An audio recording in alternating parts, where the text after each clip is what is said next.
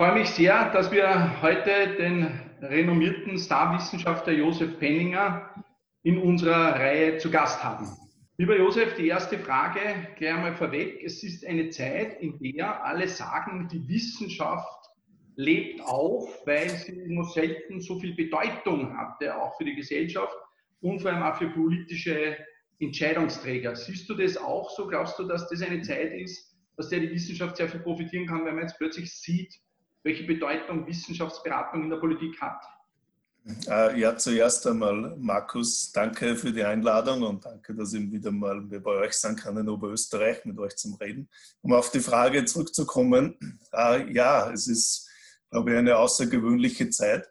Wir haben immer gewusst, dass Wissenschaft wichtig ist und dass natürlich Wissenschaftsberatung wichtig ist, aber ich glaube, es war wahrscheinlich noch nie so wichtig wie jetzt weil natürlich basierend auf, auf vernünftiger Beratung durch Wissenschaft äh, äh, wissen, dass äh, mehr oder weniger Guidelines gibt, was die Politik dann tun sollte oder nicht tun sollte. Ich glaube, ist noch nie so wichtig gewesen wie in dieser Pandemie, in der wir jetzt leben.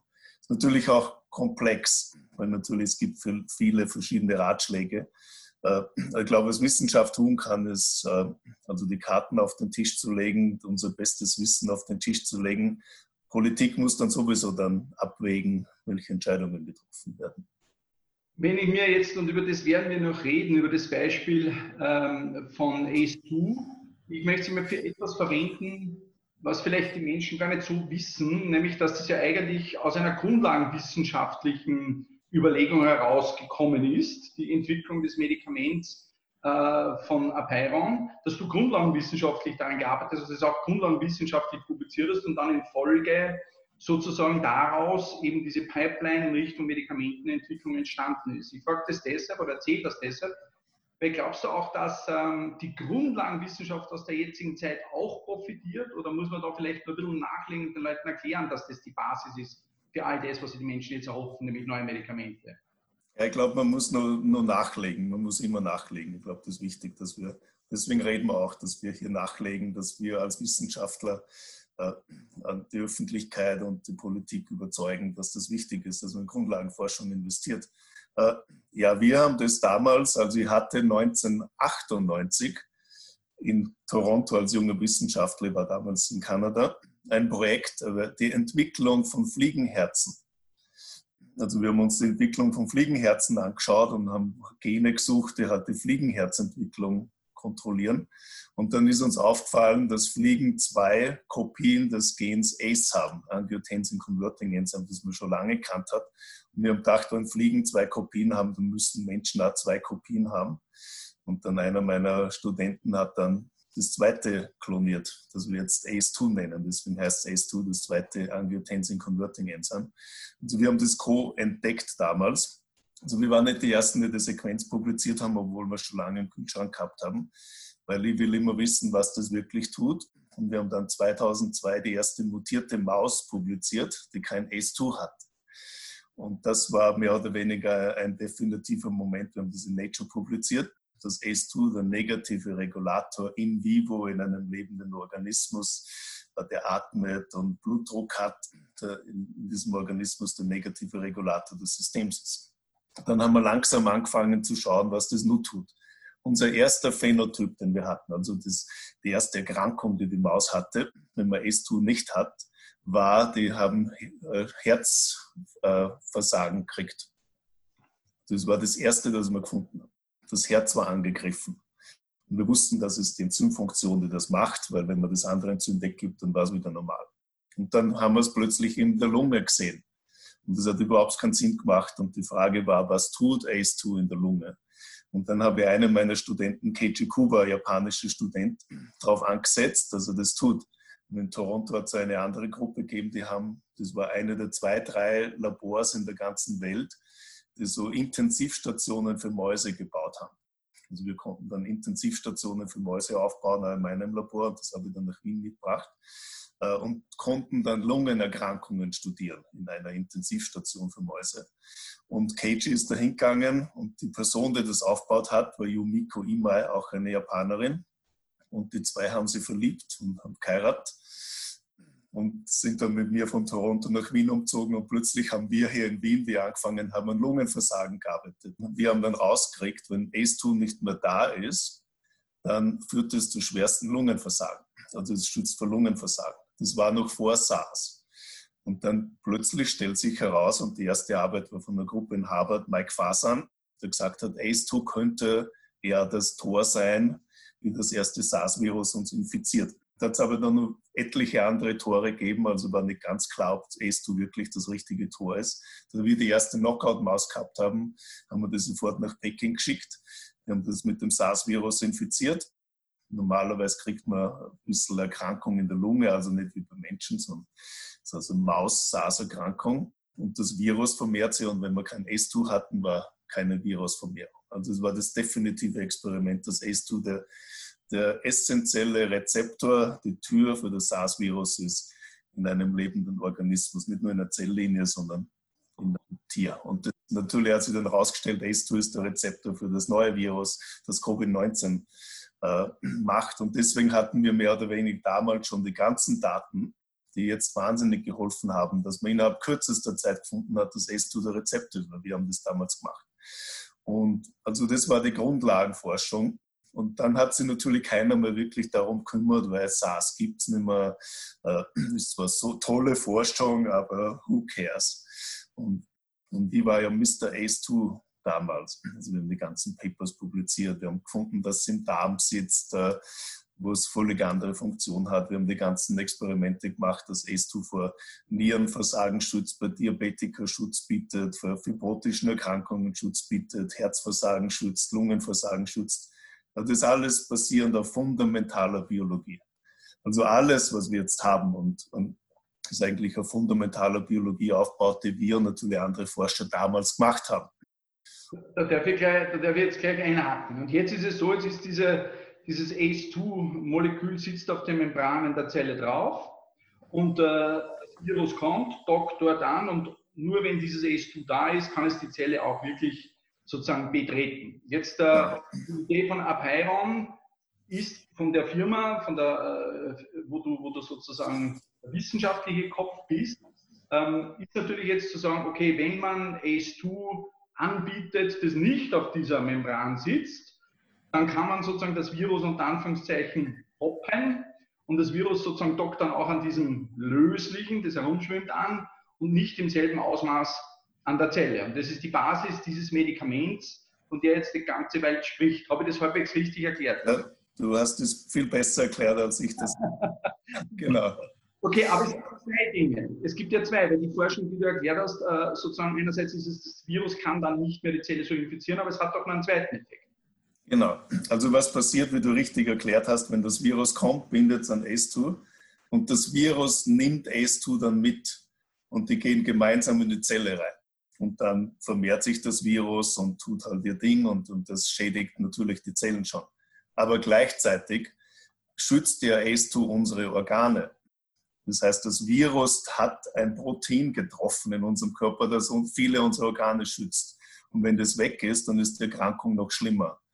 Äh, und deswegen, das haben wir damals auch erklärt, dass das SARS-Virus und jetzt Covid-19 so schlimme Erkrankungen worden ist. Wir leben ja mit Coronaviren schon seit langer Zeit, aber wir kriegen halt einen Huster und sind krank für zwei Tage. Die Frage war, warum sind die zwei Viren so tödlich worden und so schwerwiegend? ACE2. Erstmal ACE2 ist tief in der Lunge, also in vielen Organen. Also Covid-19 ist ein Multiorganversagen am Ende. Die Blutgefäße werden angegriffen, das Herz, die Niere. Die Lunge natürlich, da fängt es an. Also wir können das recht gut erklären. Und wir glauben, eine, die Schwere der Erkrankung, nicht nur, es gibt natürlich andere, das Immunsystem spielt rein, viele Vorerkrankungen, wie wir wissen, spielen rein. Aber ein Grund der Schwere der Erkrankung ist, weil ACE2 den Schutz nicht mehr bietet, weil das Virus das wegnimmt. Und das war eben die Idee, also dass das Medikament zwei Funktionen hat. Erstmal, wie du richtig vorher gesagt hast und super erklärt hast, dass es dass es die Tür zusperrt, dass das Virus nicht mehr in die Zelle reinkommt. Und zweitens hat es eine Enzymfunktion, die mehr oder weniger wieder die Balance zurückgibt äh, von dem ACE2, das jetzt verschwunden ist von der Zelloberfläche. Und das ist also zwei Funktionen. Und die zwei Funktionen sind völlig unabhängig voneinander. Also muss man sich so vorstellen, das Virus bindet hier und die andere Funktion ist da. Also wir haben wirklich zwei, zwei Rollen eines Medikaments, die fundamental wichtig sind für die Erkrankung. In der Medikamentenentwicklung unterscheidet man verschiedene Phasen sozusagen, wo man sagt, einerseits einmal diese ganz, ganz lange Phase, über die wir jetzt gesprochen haben, weil wir reden jetzt zwar immer noch von Grundlagenwissenschaft oder wie du sagst, fundamentaler Biologie, aber das ist ja schon alles eine Phase, nämlich dieses Austesten, also das Verstehen des Biologischen von dem Mechanismus, dann vielleicht das Austesten, wie das wechselwirkt und all das. Und dann geht man in die erste Phase hinein. Das ist diese Phase, wo man sagt, man gibt so ein Medikament dann einmal gesunden Menschen und schaut einmal, ob es irgendwelche Nebenwirkungen hat oder irgendwelche direkten Auswirkungen, die man sieht. Und dann gibt man es aber in der Phase 2 schon, ich sage einmal 100, 200, 300 kranken Menschen. Josef, ich glaube, in der Phase befindet sich das Medikament aktuell. Ist das richtig? Genau, also wir haben das Medikament basierend auf diesen Daten, die wir damals 2005 publiziert haben, entwickelt für Lungenerkrankungen. Weil wir gedacht haben, SARS, SARS steht ja für Severe Respiratory Distress. Also das war die schwere Lungenerkrankung und die Idee war, wenn ACE2 davon schützt, dann geben wir halt das Enzym zurück. Das wäre so Enzymtherapie gegen Lungenerkrankungen. Und für das haben wir es entwickelt. Und das, äh, dieses Protein ACE2, also das Medikamentenkandidat, wurde schon in 89 Menschen getestet, also in Phase 1 in Gesunden. Ähm, Hat es eigentlich einmal nichts Wesentliches an, an, Nebenwirkungen oder so? Gar nicht, gar nicht. Aber das war wichtig, ja. weil das reguliert das Blutdrucksystem und hätte sein können, dass der Blutdruck runter. Ja. Gott sei Dank nichts. Und, und ähm, dann haben wir es auch schon in Phase 2 Studien in Leuten mit Lungenerkrankungen getestet. Also und dieses Medikament, das jetzt schon, wie gesagt, in 89 Patienten getestet wurde, also das Safety Profile, also das Nebenwirkungsprofil schaut gut aus. Äh, das, das wurde jetzt zugelassen in Europa, dass wir das in einer Phase 2b-Studie äh, testen. Und die, die Studie hat schon angefangen, letzte Woche. Wissen wir schon was? Äh, die ersten Patienten sind rekrutiert. Ja nicht, wie es ausschaut. Der Grund ist, es sind 200 Patienten werden rekrutiert, placebo kontrolliert, doppelt geblindet.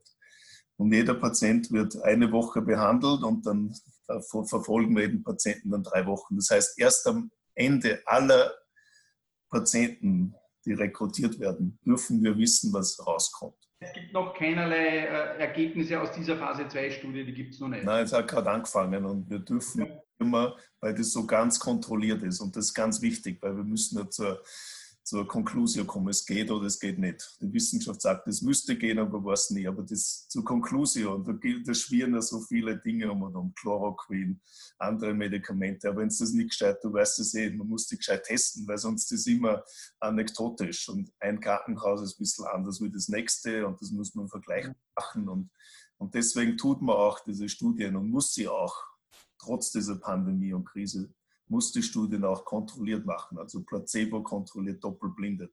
Das weiß dann weiß der Arzt nicht, wer das Medikament kriegt oder wer halt Standard of Care kriegt. Also da sind wir. Aber ich höre Rumors, dass die, dass die EMA, also die Behörde, die europäische Behörde, schon viel früher reinschauen wird in die Daten, um zu ja, Genau. Nun kenne ich dich jetzt schon lange, Josef. Du bist eines, äh, wie soll ich sagen, der aktivsten und brillantesten Gehirne.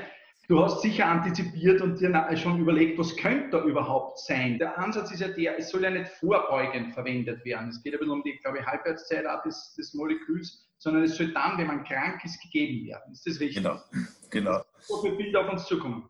Also es gibt ja diese drei Stadien von Covid. Also die erste, wo man halt ein bisschen was hat, Stadium 1 mild, dann gibt es Stadium 2a, das ist moderate, da ist man schon kranker und Stadium 2b, da, dass schon die Leute ins Krankenhaus kommen, die also keine Luft mehr kriegen. Und dann Stadium 3 ist, wo die dann Multiorganversagen kriegen und das schwere Stadium. Also wir werden Patienten im Stadium 2b behandeln, also schwere Covid-19 schon, aber noch nicht ganz schwer. Also die sind noch nicht an der Lungenmaschine und so.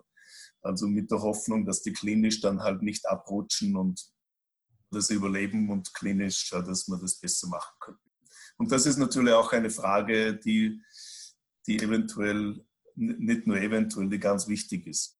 Weil es könnte sein, ist das wirklich die richtige Patientenpopulation? Sollte man vielleicht nicht früher gehen, wenn das Virus schon früher streut? Vielleicht ist dann schon zu spät.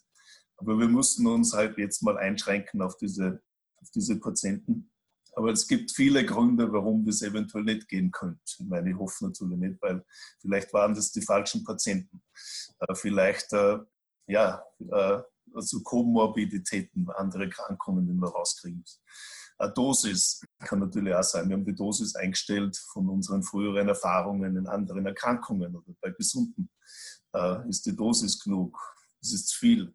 Also alle diese Dinge. Im Sommer wird das Ergebnis vorliegen, oder? Ja, hoffen wir, wenn wir genug rekrutieren können. Die okay. nehme wenig. Den, nehme ich einmal den Fall an, es wäre sozusagen erfolgreich. Also es hätte signifikant einen Unterschied gemacht, gerade auch bei dem Thema Abrutschen in schwere, ja. schweren Phänotyp. Dann wäre der nächste Schritt, es natürlich auf eine größere Anzahl dann auch anzuwenden. Das könnte ja auch relativ schnell passieren, so bis, was weiß ich, zum Beispiel am Jahresende, so alles optimal läuft. Sehe ich das, bin ich da zu euphorisch oder sehe ich das, sehe ich das halbwegs richtig? Also es gibt natürlich, ich meine, es kommt immer darauf an, wie die Studie ausschaut. Also die Studie ist jetzt so aufgesetzt, wenn das wirklich gut funktioniert, wie wir alle hoffen, dann ist die aufgesetzt, dass die EMA, also die Europäische Medikamentenbehörde, das anschaut und schon zur Zulassung bringen könnte. Schon im Sommer oder im Herbst, ohne zusätzliche Studie. Was natürlich wichtig ist, dass man zusätzliche Studien machen muss, ist zum Beispiel, dass man das kombiniert mit Remdesivir, dem Gilead-Medikament, anderen Medikamenten. Also ich glaube am Ende, wie bei HIV, du weißt, dass sie einzelne Medikamente in komplexen Erkrankungen funktionieren oft bisschen, aber vielleicht nicht so super, wie wir uns alle erhoffen. Also es wird kein Wundermedikament geben. Und verschiedene Stadien der Erkrankung werden wahrscheinlich verschiedene Medikamente brauchen. Also ich stelle mir vor, das nächste Stadium ist wirklich unabhängig von Zulassung, dass man das kombiniert mit dem Gilead-Medikament, mit Chloroquin vielleicht, dass man da multiple Kombinationen haben, Anti-Interleukin 6. Dass man das, und ich glaube, das wird wahrscheinlich wirklich die Zukunft sein für die Therapien. Dass man, weil das ist wirklich eine Erkrankung, da, da wird die Lunge kaputt, da geht so viel das sind so viele Mechanismen, die nicht mehr funktionieren. Also, also ich bin fest davon überzeugt. Und ich hoffe natürlich, dass unser super geht, aber ich bin auch überzeugt, dass am Ende brauchen wir Kombinationen. Haben wir was in der Hand, was einen signifikanten Unterschied zu der jetzigen Situation macht? Chloroquin, das von der Malaria-Forschung kommt, also das ist schon Jahrzehnte zugelassen. Äh, Remdesivir von Gilead, das, ist, das wurde noch nicht zugelassen, das wurde entwickelt für Ebola. Und ja. in Ebola-Versuchen nicht funktioniert. Ah, okay. Sehr frühen. Und deswegen wurde das aufgegeben für Ebola. Es gibt andere Medikamente, besser gehen. Aber es wurde nicht zugelassen. Das war nur eine Nebenwirkung in der Ebola-Forschung, die die gemacht haben, dass das halt gegen das Virus auch funktioniert. Und dann die dritte Medikamentenkombination war diese HIV-Medikamente. Ja. So die HIV-Medikamente, ich glaube, die sind jetzt relativ ausgeschlossen, weil es gibt etliche Studien, die gezeigt haben, es geht nicht. Ähm, war natürlich ein Fahrschau. Also das, das der Chloroquin, äh, wir haben auch, und die haben wir noch nie publiziert, also Virusstudien gemacht. Wir tun das in Stockholm in einem Hochsicherheitslabor. Zu meiner Überraschung, Chloroquin funktioniert super. Das blockiert das Virus erstaunlicherweise gut besser als das Gilead-Medikament. Wie gesagt, wir haben das noch nie publiziert und werden langsam das publizieren. Also Grain of Salt, Peer Review, weißt du. Aber das grundsätzlich geht es nicht schlecht. Das Problem mit Chloroquin ist, in der Dosis, die das geben, damit was tut, hat es eine Nebenwirkung im Herz. Und in einer brasilianischen Studie sind Leute früher gestorben am Herzinfarkt. Und jetzt sind gerade, glaube ich, zwei, drei neue Studien rausgekommen, das ändert äh, Herzfunktion. Also ich glaube, Chloroquin ist gar keine so schlechte Idee, aber die Nebenwirkung im Herz ist nicht gerade gut. Äh, die, die Sachen mit Remdesivir, also das Gilead-Medikament ist jetzt, es gibt zwei Studien. Eine in China, der hat nicht funktioniert, ist nicht gegangen. Eine in Amerika, die noch nicht publik ist, haben gesagt, es geht obwohl es ist auch noch unklar, wie es geht und was die Details sind. Aber basierend auf dieser einen Studie, obwohl eine andere nicht gegangen ist, hat die FDA eine Schnellzulassung gegeben, letzte Woche, äh, obwohl bei Ebola es nicht funktioniert. Ich glaube, das Medikament kann funktionieren. Ich wette, was ich so weiß, von der ganzen Forschung. Dann muss man wahrscheinlich sehr früh anwenden. Äh, also, aber schauen wir mal, es werden viele andere Studien gemacht. Und ich habe gerade heute gelesen, die Japaner haben es auch schon zugelassen heute. Ich schnell genau. Ich glaube, die Europäer werden das auch. Äh, wenn ich mir diese Bemerkung erlauben darf, da spielt natürlich auch viel Politik rein. Das natürlich, wir haben jetzt ein Medikament, schaut, da geht was. Äh, ich glaube, das beruhigt natürlich auch die Seele enorm. Also ich verstehe es auch, warum das passiert und warum wir das so schnell machen. An, unter normalen Umständen, glaube ich, müssten wir noch warten, ob das wirklich funktioniert. Also da ist so ungefähr, wo wir sind. Aber es gibt andere tolle Medikamentenansätze, zum Beispiel äh, Interleukin 6 blockieren im, im Spätstadium der Erkrankung. Also ich glaube, das macht wahnsinnig viel Sinn. Oder Komplementaktivierung äh, blockieren im Spätstadium der Erkrankung. Also ich glaube, es gibt wirklich Ansätze neben unseren, die durchaus Sinn machen. Und schauen wir mal. Und du würdest sagen, dass man bis Ende des Jahres mehr über das wissen sollte, sodass man vielleicht bis Ende des Jahres, das lege ich da jetzt in den Mund, du hast es gar nicht gesagt, aber so ungefähr, so ungefähr mehr wissen sollte, welches und in welcher Kombination welche von diesen Medikamenten, wo sie jetzt immer zugelassen sind oder noch nicht, dann wirken könnten. Sehe das richtig? Ich, ja, ich hoffe, ja. Und ich weiß, weil er jeden Tag Arbeiten kriegt zum Review, was gerade probiert wird. Da gibt sich natürlich jetzt die Frage, wir haben äh, in Österreich jetzt einmal diese Zahlen zu diesen Dunkelziffern aus diesen Studien jetzt und mhm. äh, das Ergebnis war aus zwei solchen Studien, dass die Dunkelziffern sehr, sehr niedrig sind. Das heißt, dass mhm. eigentlich unter Anführungszeichen die Durchseuchungsrate ähm, sehr niedrig ist. Das heißt, Herdenimmunität steht überhaupt nicht zur Diskussion. Das heißt, äh, der nächste Schritt muss dann sein, äh, entweder Medikamente, das aber parallel sowieso, oder eben auch ein Impfstoff. Wie siehst du da die Entwicklung? Was glaubst du, wenn man jetzt sagt, naja, gut, also Herdenimmunität haben wir nicht, bis Jahresende könnten Medikamente für die schwersten Fälle oder Kombinationen von Medikamenten ausgetestet sein, was auch immer rauskommt. Wie siehst du die Entwicklung beim Impfstoff oder bei den Impfstoffen? Es wird mehrere geben. Äh, also erst einmal zu diesen Daten durch die Durchseuchung. Also das basiert auf diesen Daten von Antikörpern, dass wir halt im Blut Antikörper haben, also Moleküle, die das gegen Virus reagiert haben und da weiß ich, wenn ich das habe, dann habe ich mal das Virus gehabt. Äh, da muss man dazu sagen, dass die, viele dieser Tests nicht wirklich gut funktionieren. Ich habe mir vor kurzem mit jemandem unterhalten, also die meisten kann man wegschmeißen. Und also ich glaube, die Daten sind noch nicht wirklich ganz klar, wie groß. Es gibt auch Studien mit PCR, es gibt da solche. Also es gibt ja, da, aber das, da muss das Virus finden. Und ja. Ja, natürlich, ja. das zeigt nicht, ob ich das Virus, also ich kann gesund sein und ich hatte das Virus letzte Woche. Also das wird man natürlich nicht sehen. Ich sage das auch, weil in New York gibt es Studien, wo die gesagt 19 Prozent der New Yorker haben das Virus gehabt und das gibt es nicht. Also das muss, also, aber natürlich, wenn, das ist Kreuzreaktivitäten, es gibt andere Coronaviren, die auch mit uns leben. Aber gut, aber ich glaube auch, die Studie hier, die du genannt hast, ist wahrscheinlich aussagekräftig, weil wenn ich nicht reagiere, reagiere ich nicht auch gegen ein anderes Virus. Also ich glaube, die Durchseuchung ist noch nicht so wichtig. Deswegen braucht man Impfstoff, äh, absolut. Ich habe mal gerade kurz, es gibt mehr als 90 Ansätze von Impfstoffen. Ich war völlig überrascht. Erstmal stellen Sie die Frage, wollen wir die alle entwickeln? Parallel, wer zahlt für das? Äh, werden die Europäer was anderes entwickeln wie die Chinesen oder die Amerikaner? Das ist natürlich eine ganz wichtige politische Ebene. Wer kriegt das zuerst? Wer, welch, wer impft seine Leute zuerst durch? Aber gut, das ist natürlich dann, wenn wir schon was haben. Äh, die Impfstoffe, was ich ganz interessant finde, also es gibt die traditionellen Impfstoffansätze, dass man Virus nimmt, wie das Masernvirus, äh, tot macht, also schaut nur aus das Virus und das macht dann eine gute Immunität. Also, das, also unser Körper sieht es, reagiert und wenn das wirkliche Virus kommt, dann reagieren wir halt schnell. Das ist normale Impfstoff. Es gibt nur fünf oder sechs Ansätze, die das machen. Die anderen sind alle neue Ansätze. RNA, DNA, äh, rekombinante Viren, was weiß ich. Aber kein einziger von denen wurde jemals gezeigt, dass die funktionieren.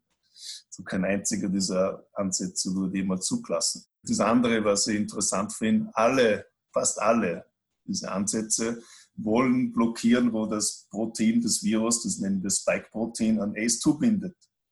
Also mein Ansatz ist mehr oder weniger die ganze Welt ist in diesem Ding hier nona. Das will ich blockieren, dass das Virus gar nicht reinkommt. Also es gibt sehr viele Ansätze, sehr viele innovative Ansätze. Was auch wichtig ist, dass wir Impfstoffe entwickeln, die sicher sind. Zum Beispiel, es gibt Studien mit dem alten SARS-Virus, äh, Affenstudien. Man konnte zwar wunderbar impfen, man kriegt auch Antikörper dagegen, also nie. Und dann kommt das Virus wieder und dann ist die, die Erkrankung schlimmer geworden wie vorher. Es gibt nämlich auch äh, Impfreaktionen, die nach hinten losgehen. Und das heißt, wir müssen auch sicherstellen, dass das sicher ist. Und das, das wird dann heute halt ein bisschen dauern. Das ist nicht Schießen. Da hake ich nach. Was glaubst du, wie lange das in Summe dauern wird? Ich meine, die ersten Impfstofftests gibt es ja schon in Menschen. Also in China, ja. welche, ja. in Amerika gibt es welche. Ja. Aber ein Test kann ich schnell laufen lassen, dass du die einen Antikörper machen. Aber das muss man dann natürlich dann in vielen Leuten testen, dass es sicher ist. Und dann muss man mal schauen, wenn das Virus wirklich kommt, was könnte dann passieren. Und so, ich habe das nicht gewusst, aber in Katzen gibt es ja auch eine ganz schwere Corona-Virusinfektion. Die können das auch äh, einatmen, auch über den Darm können sie die infizieren. Also die Veter Veterinäre haben ja schon seit vielen Jahren Erfahrung mit der Erkrankung. Und ich glaube, das ist sehr tödlich. Viele Katzen, die das kriegen. Bei Pferden gibt es auch übrigens so eine Erkrankung. Also die mhm. ist fast immer tödlich. Und die impfen dort schon. Und manche Impfstoffe gehen, die anderen gehen nach hinten los. Also ich glaube, was wichtig ist, wir werden das hinkriegen, wir, die Community, die Leute, die Firmen, die Forscher. Ich tue das eh nicht, ich, ich lese nur, was da was ich lesen kann. Aber, aber ich glaube, es war auch ganz wichtig, dass wir Impfstoffe haben, die sicher sind, weil sonst, glaube ich, geht das so nach hinten. Also das heißt, wenn ich das so ein. Jahr dauern. Das wird Jahr dauern. Nicht, auf jeden Fall nicht vor 2021 und da eher auch nicht früh, so würde, so würde, so würde Nein, ich... Nicht, nicht, dass man weiß, der Impfstoff ist sicher. Das ja, ja. das heißt, jetzt sozusagen die Abschlussfrage, Josef, noch wäre, okay, Medikamente ist uns klar, Impfstoff war auch eine klare Zahl, oder, oder haben wir uns sozusagen angenähert. Bis dahin, jetzt, wie wird es jetzt sein? Zurzeit äh, rätseln alle, wie verhält sich denn jetzt dieses SARS-CoV-2 in naher Zukunft? Also sei es einmal zum einen, wird das eine saisonale Geschichte, wird das jetzt jedes Jahr wiederkommen? Kann sowas, ich meine, das kann nicht mehr verschwinden wie SARS, das ist immer... Ja, ich meine, das Best-Case-Szenario ist, das geht wieder weg. Und ich glaube, die Chancen, dass das wieder einfach so weggeht, natürlich hoffen wir das alles vielleicht 5 Prozent. Ja. Also kann sein, aber wahrscheinlich nicht. Also das die Worst-Case-Szenario wird uns alle infizieren ne, im nächsten Jahr. Aber das wird wahrscheinlich auch nicht sein mit den Maßnahmen, die getroffen worden sind. Also was wahrscheinlich passiert ist, dass es saisonal wird, dass es dass unsere Maßnahmen wirken. No, na, sehen wir eh schon. Und Österreich ist super ausgestiegen und ich glaube, die haben super reagiert hier.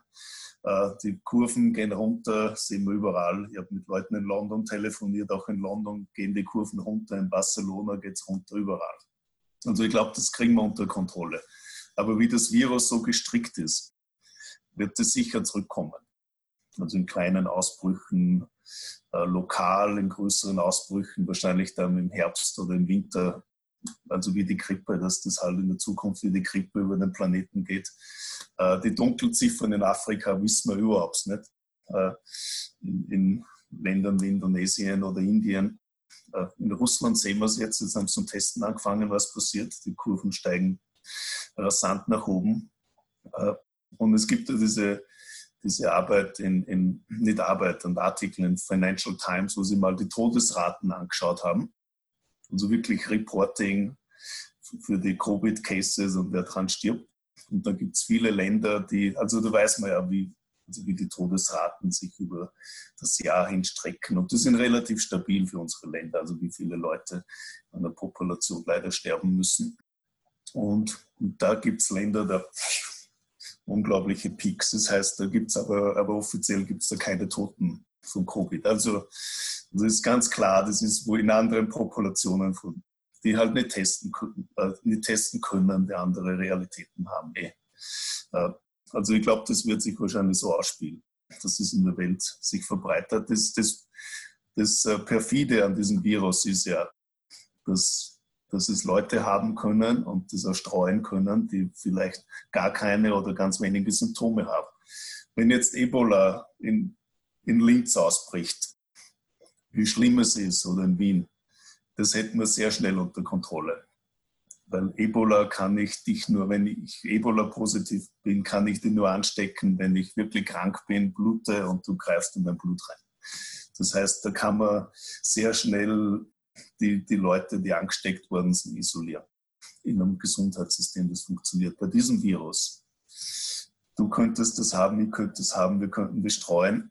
Die Tests, die wir gemacht haben, könnten negativ sein und das ist natürlich wirklich schwierig dass man das unter Kontrolle kriegt. Und deswegen wird wahrscheinlich auch diese Ausbrüche und diese Saisonalität passieren. Nicht, weil wir es nicht verhindern wollen, nicht, weil wir nicht die Technologien haben, aber weil sich das Virus äh, irgendwie auch verstecken kann. Die zweite Welle, die da oft besprochen wird, siehst du aber nicht so in dem Ausmaß wie die erste Welle. Wann dann eher sozusagen an Herde, und, und, und, aber nicht so eine, eine Riesenwelle, oder? oder ich Nein, ich glaube, was wir jetzt gesehen haben, ich meine, ich kann mich täuschen. Aber ich glaube nicht mehr, dass das passiert. Erstmal sind unsere Krankenhäuser vorbereitet, unsere Institutionen sind vorbereitet. Immer, sogar wenn so eine Welle wird wie jetzt. Ich glaube, wir sind ganz anders vorbereitet. Wir werden dann immer genauso reagieren, dass es zugesperrt wird. Sondern hat man teilweise zusperrt, dass man bestimmte Populationen schützt. Äh, also ich glaube nicht mehr, dass es, dass, also in diesem globalen Ausmaß kann ich mir nicht vorstellen, dass das nochmal passieren wird, weil einfach unsere Krankenhäuser vorbereitet Jetzt, das erste Mal war ja, das war ja jeder im Chaos. Keiner von uns hatte gewusst, was passiert. Von der Politik, die völlig im Chaos war, no, na, wie reagiert man auf sowas? Zu den Krankenhäusern, die völlig im Chaos war, es war alles nett, dass man Pläne hatte, wenn wirklich was passiert, was tust du dann? Zu den unser sozialen Gefüge, das ins Chaos kommen ist, weil wie, wie gehen wir mit dem um in unserer Solidarität und so. Also ich glaube aber jetzt, nachdem wir das mal durchexistiert haben, überall in unserem Leben. Das zweite Mal, glaube ich, reagieren wir anders oder besser. Lieber, lieber Josef, ganz, ganz herzlichen Dank für deine Antworten, ganz, ganz herzlichen Dank für die Expertise. Alles, alles Gute für die Forschung und auch vor allem für den Outcome vom Medikament äh, und äh, gesund bleiben. Ja, danke und euch auch und dir auch und alles Gute.